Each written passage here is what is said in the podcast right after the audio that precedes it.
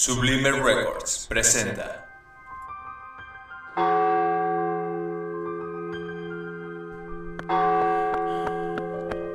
Tuve que correr a través de calles desconocidas.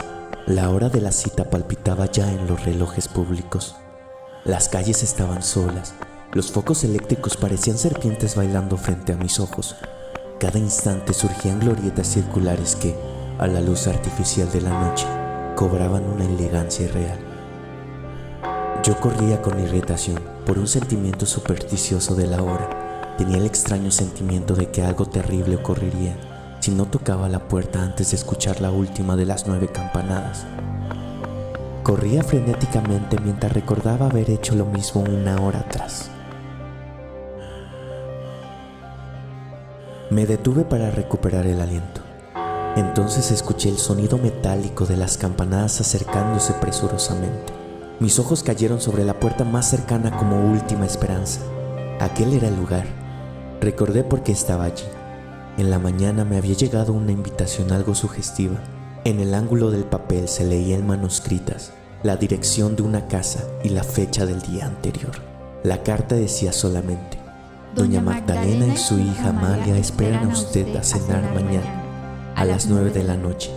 Ah, y si no faltara ni una letra más. La puerta se abrió antes de que pudiera tocar, asomándose entre la incandescente luz la silueta de una mujer. Hola, buenas noches. Me temo que he recibido una esquela de esta dirección y... Pase usted, Alfonso. Gracias.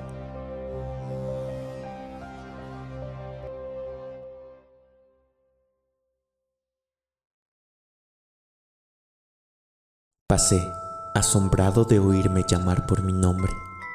Tenía el ansia de una emoción informulable. La esquela que había recibido me provocó tan singular atractivo. El tono, familiar y respetuoso a la vez, con el que las anónimas señoras se habían dirigido, y la ponderación, ah, si no faltara, terminaron por convencerme a acudir.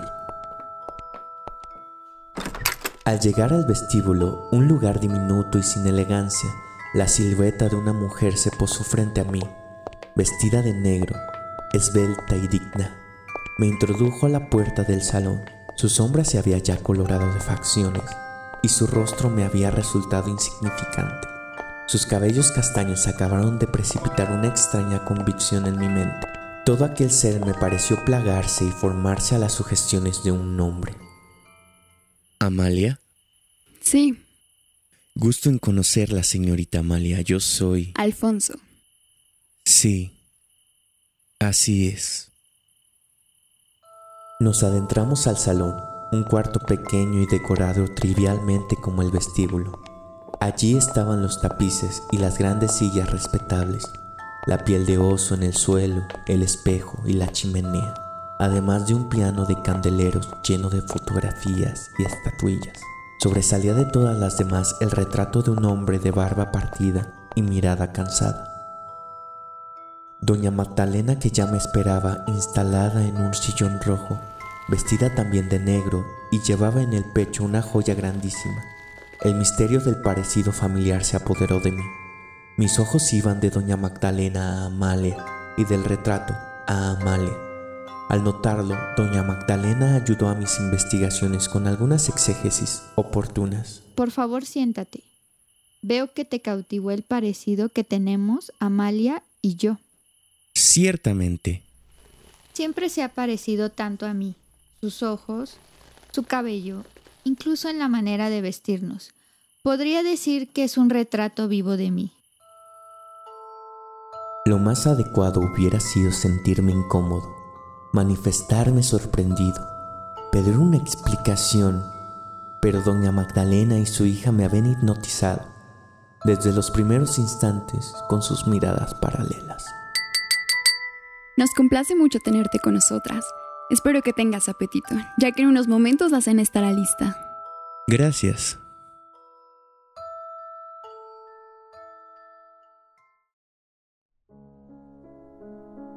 En el comedor la charla se hizo más general y corriente. Yo acabé por convencerme de que aquellas señoras no habían querido más que invitarme a cenar, y a la segunda copa de vino me sentí sumido en un perfecto egoísmo del cuerpo, lleno de generosidades espirituales. Charlé, reí y desarrollé todo mi ingenio, tratando de disimular la irregularidad de mi situación. Hasta aquel instante las señoras habían procurado parecer simpáticas. Desde entonces sentí que había comenzado yo mismo a serles agradable. El aire piadoso de la cara de Amalia se propagaba, por momentos, a la cara de la madre. La satisfacción, enteramente fisiológica, del rostro de doña Magdalena descendía, a veces, al de su hija. Parecía que estos dos motivos flotasen en el ambiente, volando de una cara a la otra. Debo decir que prefiero las novelas de Soderman antes que sus obras de teatro. Naturalmente.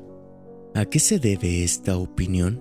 Bueno, debido a que sus obras me parecen evocar una responsabilidad al quehacer doméstico.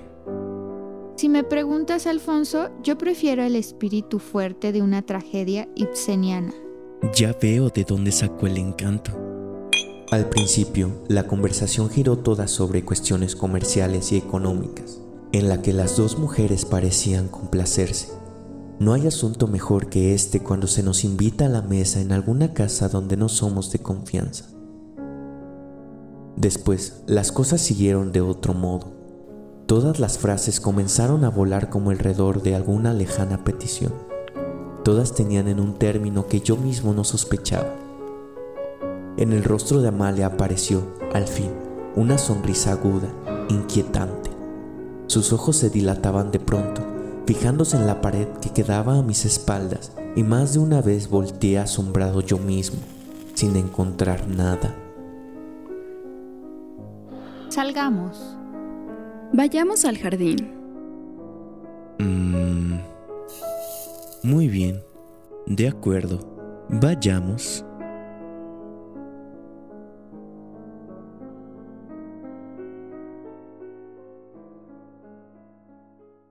Esta nueva perspectiva me hizo recobrar mi espíritu. En la oscuridad de la noche pude adivinar un jardincillo breve y artificial, como el de un campo santo. Nos sentamos bajo el emparrado. Las señoras comenzaron a decirme los nombres de las flores que yo no veía, dándoles el cruel deleite de interrogarme después de sus recientes enseñanzas. Mira esta hortaliza, ha crecido exquisitamente. ¿No lo notas, Alfonso? Y por ejemplo, este tulipán tiene un hermoso color azul que solo se da en esta época del año. Y esta rosa ha perdido el rojo natural debido a que no ha tenido la suficiente atención. Mi imaginación no hallaba reposo. Apenas me dejaban escuchar y casi no me permitían contestar. Las señoras reían ya con pleno conocimiento de mi estado. Comencé a confundir sus palabras con mi fantasía Creí oírlas hablar de flores que muerden y de flores que besan, de tallos que se arrancan a su raíz y trepan como serpientes hasta el cuello. Vamos, Alfonso, la noche todavía no termina. Todavía no es hora de ir a dormir. Aún falta la cena, que recrea y enamora. Vamos, Alfonso, aún falta la cena que recrea y enamora. Recrea y enamora. Que, recrea, y enamora. La oscuridad, el cansancio, la cena, la conversación misteriosa sobre flores que yo no veía, todo se fue combinando a sueño y me quedé dormido sobre el banco, bajo el emparrado.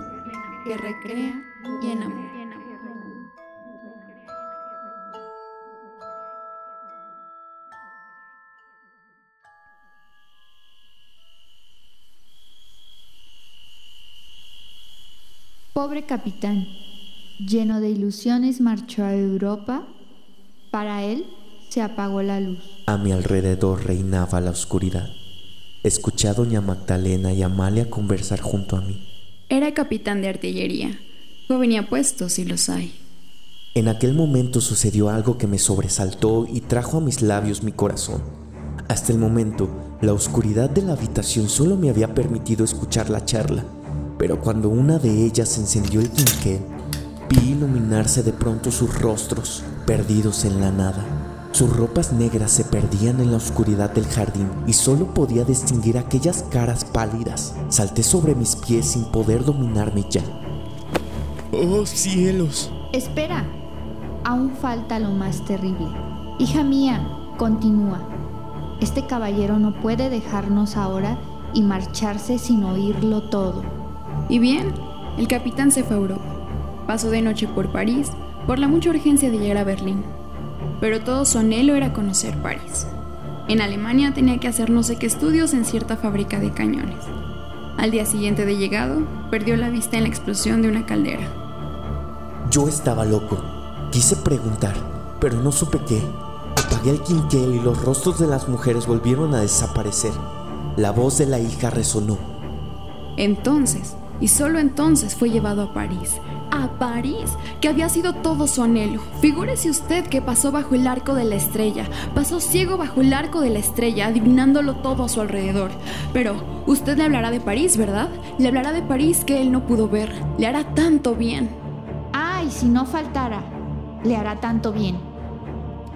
Y entonces me arrastraron a la sala, llevándome por los brazos como un inválido. A mis pies habían enredado la hiedra de los vegetales del jardín. Había hojas sobre mi cabeza. Helo aquí. Me mostraron un retrato.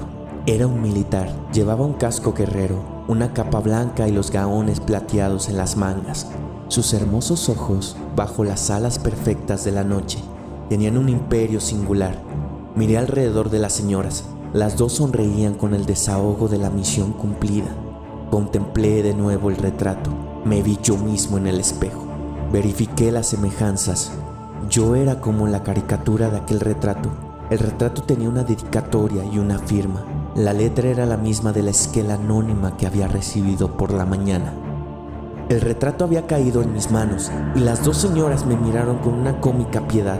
Algo sonó en mis oídos como una araña de cristal que se estrella contra el suelo.